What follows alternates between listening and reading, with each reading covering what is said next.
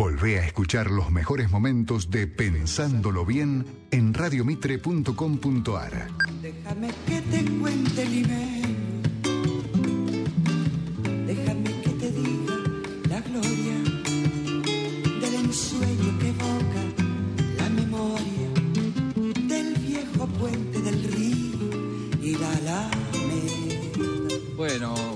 Gonzalo Garcés este, no estuvo la semana pasada por el fútbol, tuvo un pequeño viaje eh, y está con nosotros de nuevo. ¿Cómo andás, Gonzalo?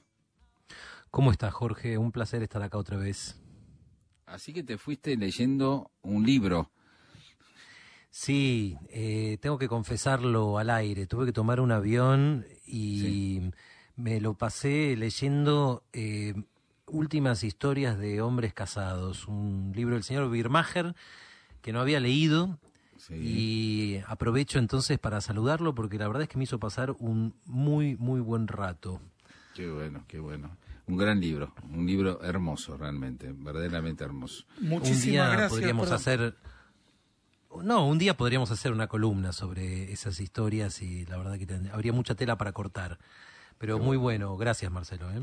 No, gracias a vos y que me lean en el aire es una de las sensaciones más maravillosas que me han tocado sentir como escritor, así que te lo agradezco infinitamente. Ese libro lo publiqué en el año 2005, así que ya han pasado, negra, a ver si me ayudas, ¿cuántos años pasaron? ¿1009?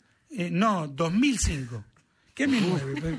Yo- ¿Vos pensás que yo hice la colimba con Belgrano? No, no, 2005. Perdóname, perdóname, bueno. Soy, soy más viejo que Gonzalo, pero no soy más viejo que Matusalén. Había entendido mal. Eh, 16. Bueno. Y 16 años, increíble, 16 años. ¿Y a dónde viajaste, Gonzalo, si podemos saber? No, no, no, no, No no, podemos saber. a no, ver no a, a Sí, mi sí. padre que vive en otro país Ah, perfecto. eso Muy bien, muy bien, muy bien. Bueno, Listo. muy bien. Eh, quería decir esto, eh, antes que nada, esto mete más misterio todavía. Tres maestros rusos. Escuchen bien, tres maestros rusos. ¿Cómo explican la vida Dostoyevsky, Tolstoy y Chekhov? Ni más ni menos, ¿no? Es 5, 6 y 7 de julio a las 18 horas, garces.cultura.gmail.com. Es espectacular lo que hace. eh, te hace conocer y viajar al mundo de Dostoyevsky, de Tolstoy y de Chekhov, los tres grandes maestros rusos. El 6, perdón, el 5, el 6 y el 7 de julio a las 18 horas, garcés.cultura.gmail.com. Se lo recomiendo muy, muy especialmente. Bueno, señor Garcés, ¿qué historia ha traído hoy? Una historia que tiene mucho que ver con el curso que acabas de mencionar, Jorge. Tiene mucho que ver con un escritor ruso. Porque esta historia hoy empieza con una confesión. Es una confesión muy seria. Soy un hombre enfermo. Soy un hombre malo.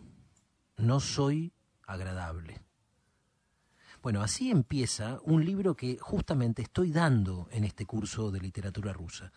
Estoy hablando de Apuntes del Subsuelo, que es una novela breve, pero muy intensa, absolutamente inolvidable, del maestro Fyodor Dostoyevsky. Pero hoy lo traigo a colación, este libro, y este terrible personaje que narra este libro, porque me recordó un compañero de colegio que tuve. Así que hoy, amigos, tengo ganas de hablar de eso porque además me parece que el destino sorprendente que tuvo ese compañero mío dice algo sobre la época y sobre el país donde vivimos. Les cuento. Eh, mi ex compañero, eh, igual que el personaje de Dostoyevsky, era muy tímido. Eh, les diría casi patológicamente tímido. Vamos a llamarlo, vamos a llamarlo Sergio, para más comodidad. Bueno, Sergio entonces, a los siete, ocho, nueve años, era de esos chicos a los que todo les da vergüenza, pero todo. O sea, si lo llamaban para hablar delante de la clase, lloraba. Si alguien trataba de consolarlo, lloraba y además lo sacaba a manotazos porque le daba vergüenza que lo consolaran. Eh, lo que más recordamos, los que fuimos compañeros suyos, fue la vez que Sergio mordió a la maestra. Eso fue realmente inolvidable. Fue así. Sergio creo que había hecho bien una tarea, algo había hecho bien. Y la maestra, bueno, habrá querido alentarlo, entonces pidió un aplauso, un aplauso para Sergio. Y bueno, todos aplaudimos, bla, bla, bla.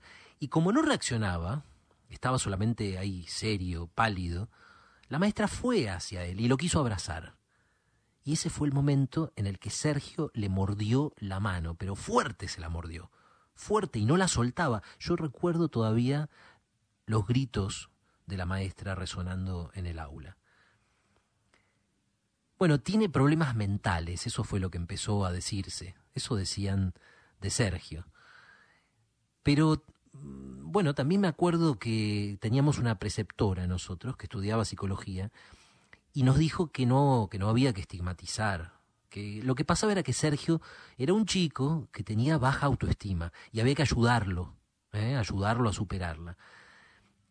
Yo confieso, amigos, que recién, varios años más tarde, reconocí este, este, este mal, ¿no? Este, este trastorno que afectaba a Sergio, cuando leí estas palabras en esta novela de Dostoyevsky.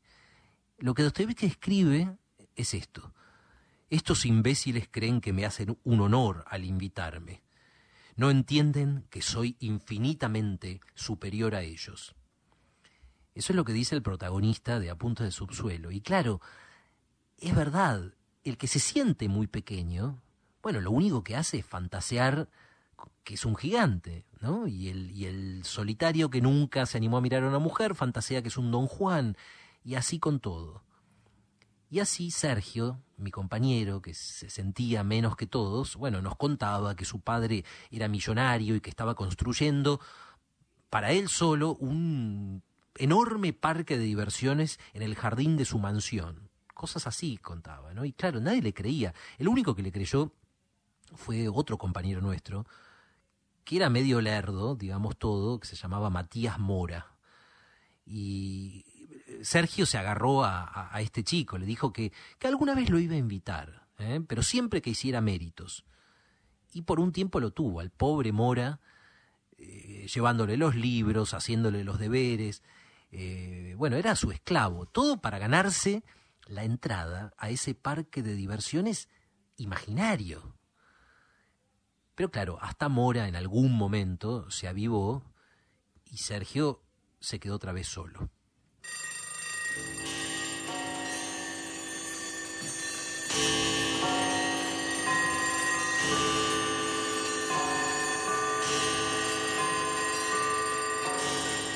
Yo no sé cómo fue la vida de Sergio después, cuando dejamos el colegio. No sé cómo fue su vida en la facultad, en sus primeros trabajos.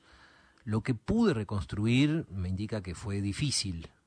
La gente evita a este tipo de persona, en general.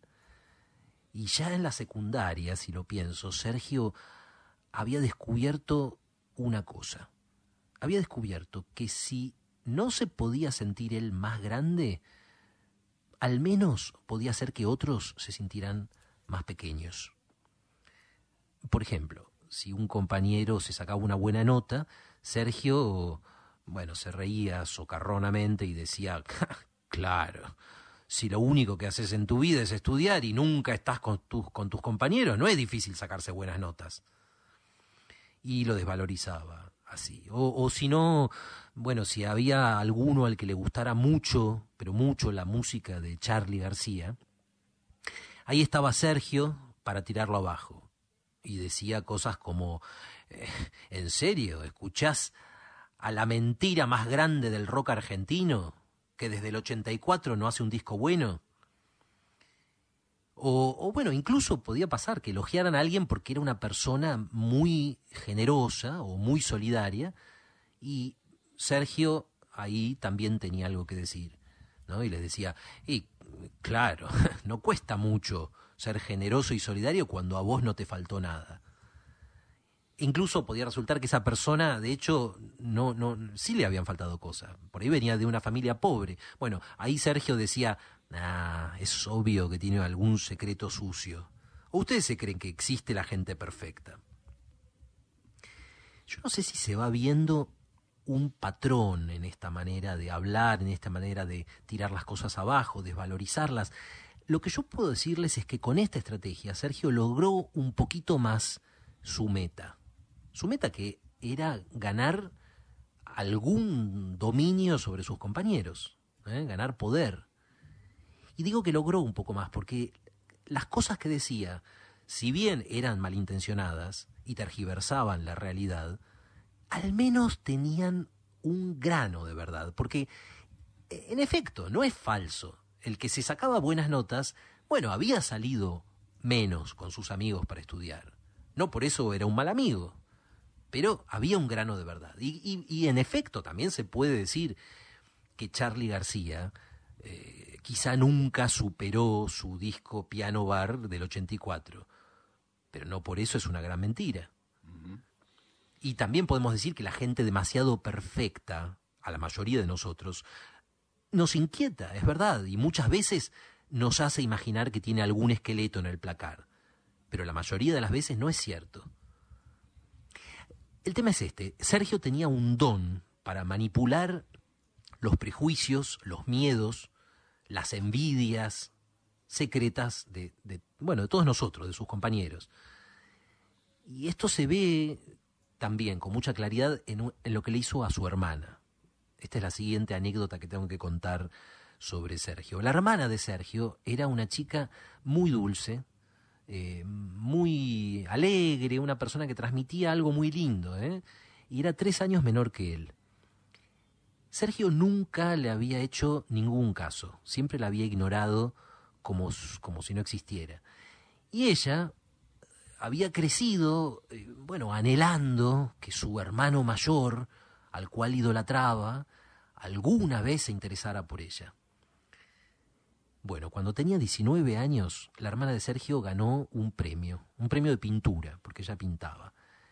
Y sus padres, como era lo más lógico, la felicitaron con mucha emoción, le dieron un gran abrazo, hicieron un brindis por ella, y eso fue suficiente para Sergio. De la noche a la mañana empezó a hablar con su hermana, sin parar. De repente era inseparable, de repente era el hermano mayor más dedicado. Y se pegó a ella y dedicó un año entero a meterle en la cabeza que los premios son una farsa, que de cualquier manera el talento nunca se recompensa porque está todo amañado, que además a ella nunca la habían cuidado, que sus padres nunca la habían apoyado en realidad, porque eran unos egoístas que no pensaban en sus hijos y que ella era una víctima de esos padres.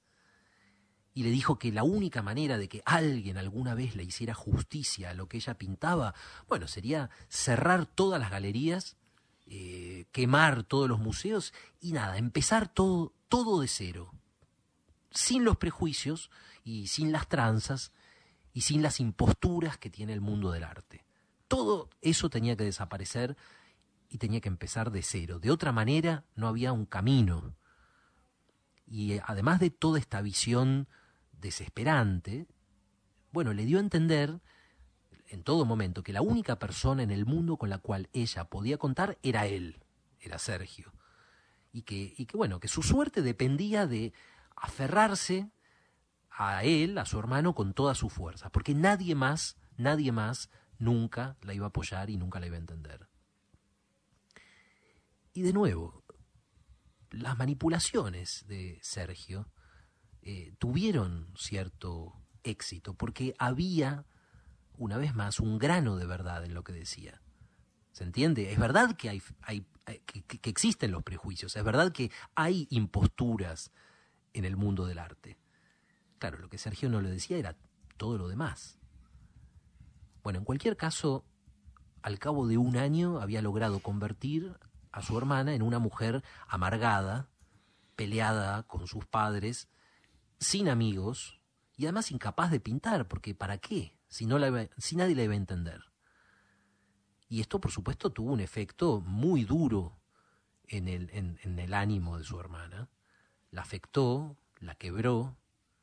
Y una noche de invierno, su la hermana de Sergio, en lo más hondo de una depresión, lo llamó por teléfono y le dijo esto, Sergio, estoy mal, por favor, necesito que vengas. Bueno, Sergio llevaba un año esperando la ocasión para decirle lo que le dijo. Y se lo dijo con ganas. Le dijo, no tengo tiempo. Y cortó.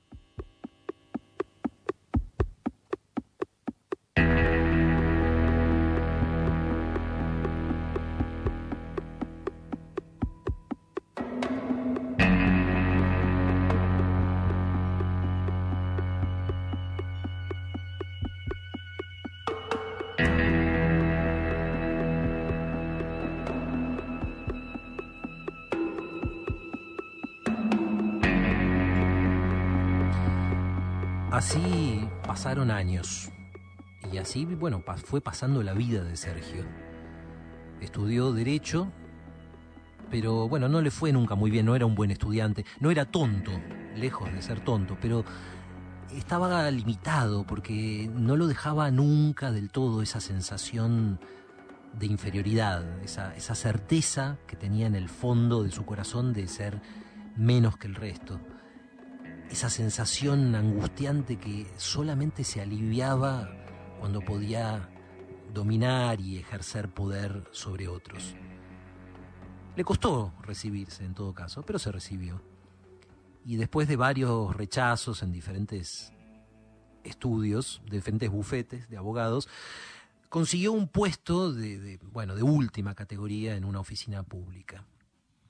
Y ya tenía 38 años cuando a Sergio se le presentó, digámoslo así, una última oportunidad de ser feliz. A veces pasa eso, para todo el mundo. Incluso los peores en algún momento tienen una oportunidad de ser feliz y es cuestión de agarrarla o no.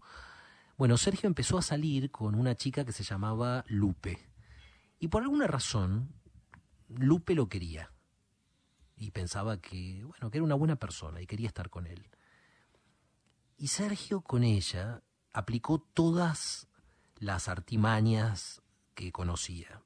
Primero le mintió que estaba por cobrar una herencia, le prometió una vida de comodidades en el futuro, por supuesto, pero le prometió una vida de lujos y comodidades si se quedaba con él. Después le explicó que el mundo está mal hecho, que solamente triunfan, solamente les va bien los que hacen trampa.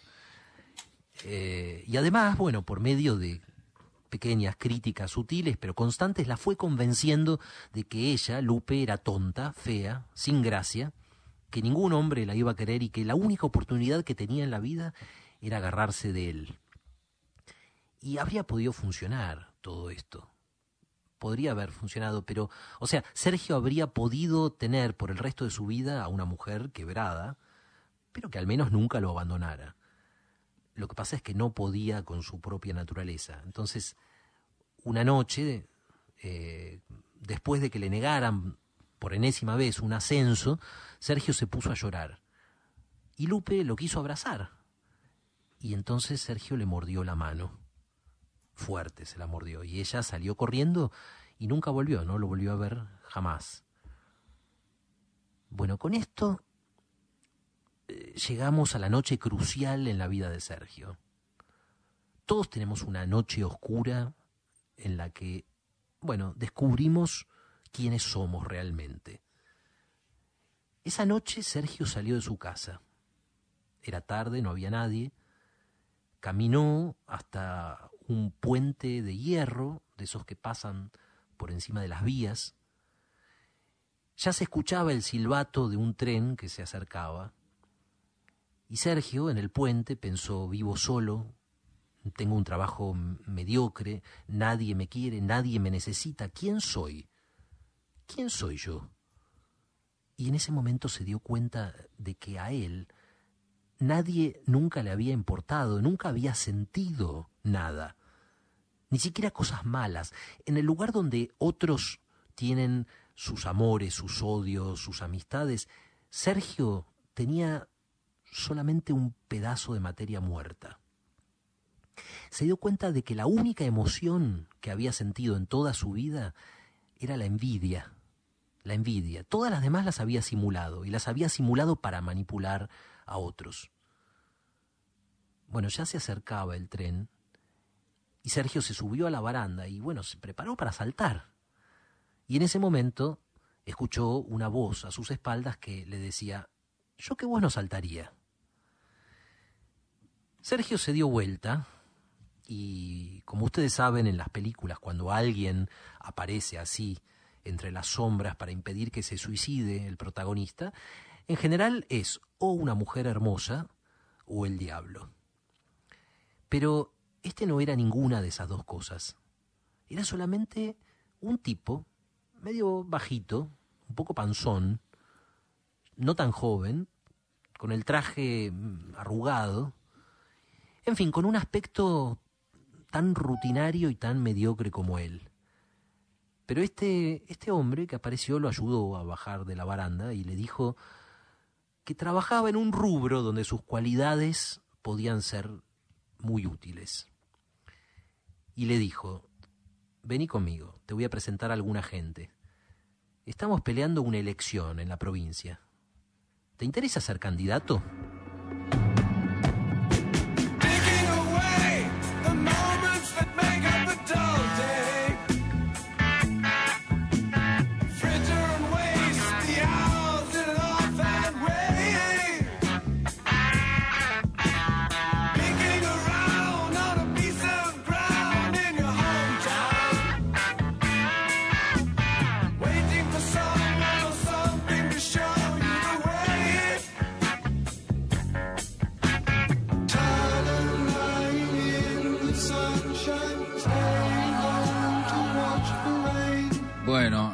Tremendo, tremendo que justo ese tipo fue a parar a la política, ¿no?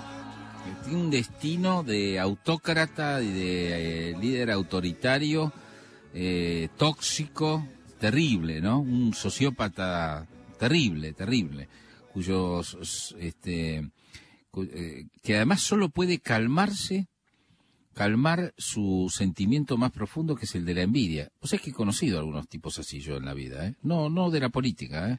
Fuera de la política. He conocido así. Gente que necesita hacer todos esos trucos de toxicidad para calmar el hecho de que cree que está por debajo de los demás y, y- y hace daño. ¿eh? Pero perdón, el nombre propio Sergio en este cuento, ¿está relacionado aleatoriamente con el personaje de la política real que hoy mencionamos? Jorge. Qué jodido que sos vos, ¿eh? Es, es, muy- es una pregunta capciosa la de No todos los días me encuentro con el autor. Así que qué jodido, qué jodido. ya aterrizó, ¿no es cierto? Puede hablar. Yo con, con ustedes tengo No, ficción, unas extrañas coincidencias, ¿eh? porque la, la otra vez se hablaba de, en el programa de exilios y justo, de verdad, por casualidad trae una historia de exilios y hoy traigo una historia con el protagonista que se llama Sergio. ¿Qué le vamos a hacer? Cualquier parecido con la realidad es pura coincidencia. Y tuvimos otra coincidencia No, pero más ese, poderosa. eh, eh, eh, discúlpame, ese resentido iba a parar a la política inexorablemente o algo así, o algo así realmente. Bueno, Bueno, lo que es verdad también es que eh, eh, es un personaje muy parecido a los de Dostoyevsky. A mí Dostoyevsky me ha enseñado mucho sobre la política, especialmente sobre la política populista, porque sus personajes son así, son resentidos y gente con complejos de inferioridad que de alguna manera compensa con grandes sueños de dominación y a veces encima lo logran. Entonces, en novelas como Los demonios de Dostoyevsky, yo la trato también en el curso, aparece muy claro esto. Son pobres tipos que de alguna manera logran dar el salto y convertir su mediocridad y su resentimiento en una dominación tiránica sobre el resto. Uh, esto nos daría para Es exactamente así como dice Gonzalo. Y yo una vez extracté un párrafo de Dostoyevsky que anticipa el nazismo con pelos y señales. Lo tengo que encontrar, pero era... ¿De qué libro era, Marcelo? Creo que era de los demonios. No, no lo puedo garantizar. No es lo mismo los demonios que los poseídos, ¿no? Sí, sí, es, el ese mismo li- libro. Es otra traducción del mismo. Sí, sí, era de ese libro. Era de ese libro. Impresionante. Vamos, nos vamos a tener que ir porque nos quedan este, una tanda todavía larga. Gracias, Gonzalo. Gonzalo Garcés, esta maravilla de tipo eh, y de escritor y de narrador y de docente además, eh, eh, está en tres maestros rusos. ¿Cómo explican la vida de Dostoyevsky, Tolstoy y Chekhov? eh? La nueva fecha por Zoom son el 5, el 6 y el 7 de julio a las 18 horas. Usted puede entrar en garces.cultura.gmail.com. Vamos a mm, hasta la semana próxima, este Gonzalo, y nos enco- reencontramos. Un abrazo enorme. ¿eh? Un abrazo enorme. Pensándolo bien. Por Mitre.